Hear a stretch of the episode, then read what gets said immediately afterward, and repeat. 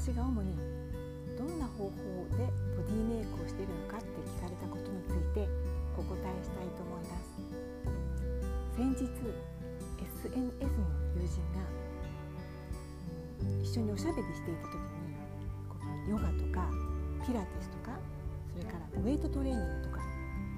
いろいろやってるみたいだけど一体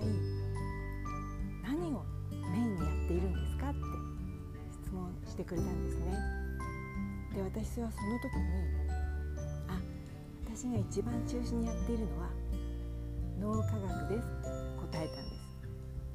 すするとすごく軽減な顔をして脳科学ってでね脳科学ってとっても難しそうな名前だけれどもうんよつまり神経って、えーと、いろんな分け方あるじゃないですか交感神経と交感神経とか。それからあと神経には自律神経がありますよとか。それから感覚神経と運動神経。で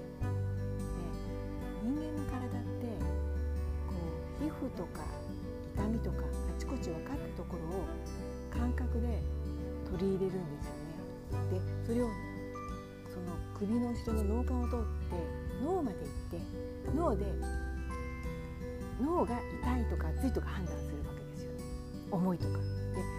別に私の手の先とかそれから腕とかが熱いって判断してるわけじゃないでしょなんとなくわかるかなでそれでそれを今度脳の方がアウトプットであその熱いのは危険だから手を引っ込めなさいとか重たいもの頑張って持ちなさいとか息が苦しいのはたくさん呼吸筋を動かして呼吸しなさいってアウトプット命令を出すわけですよね。それをまた神経を通って体のその必要なところに届くわけです。よく熱いものに触るともう無意識に手を引っ込めたりしかもすごい素早さで、ね、あったりするじゃないそれから昔から若い人は知ってるかな火事場のバカ力って言ってその火事の時にその重たい家財道具もう本当はとても女性の手では持てない腕では持ち出せないようなものでももう焼けたら大変この大切な着物とか思ってタンスごと引っ張り出せちゃうようなそういうのバカ力って言うんだけどそれもあ火が来る危ない何とかかんとかってもいっぱい頭の中でこう考えてとっさに体が動くってやつなんですね。でその感覚神経と運動神経をどうつなげるかっていうことを中心にやっています。で脳科学なのでそれ以外にも例えばこう幸せな気持ちが出る部分のねしかもそのホルモンが出てしかもそれを同じことをや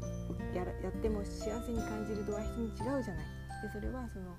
どういう時にオキシトシンが出るのかとかこの人はそれを受け取りやすい受容体がいっぱいあるとかないとかなんかそんな難しいことがあるんだけど私は脳科学者じゃないので細かいことはわからないけれども結果的に自分の体でやってみて自分の体に合ってればいいかなって思うんですね。一番わかりやすいのが例えば女性は更年期に入るとね女性ホルモンが減るからエストロゲンはたくさんあった方がいいですよって言ってこう大豆製品豆乳とか食べたりするでしょ。あおすすめになるでしょ。だけどもともと大豆アレルギーの人はダメだよね。それは体がじましにたりとかして教えてくれるからその人は自分にとってこれは合ってないんだって分かるわけ。でも逆にねすごく合っているものをべたりした時にその体があこれすごく合ってるんだよって教えてくれる信号をもしあなたがキャッチできるとしたらすごく楽しいと思いませんか私はそんなトレーニングを中心にやっています。それでは今日はこれまで。また次回。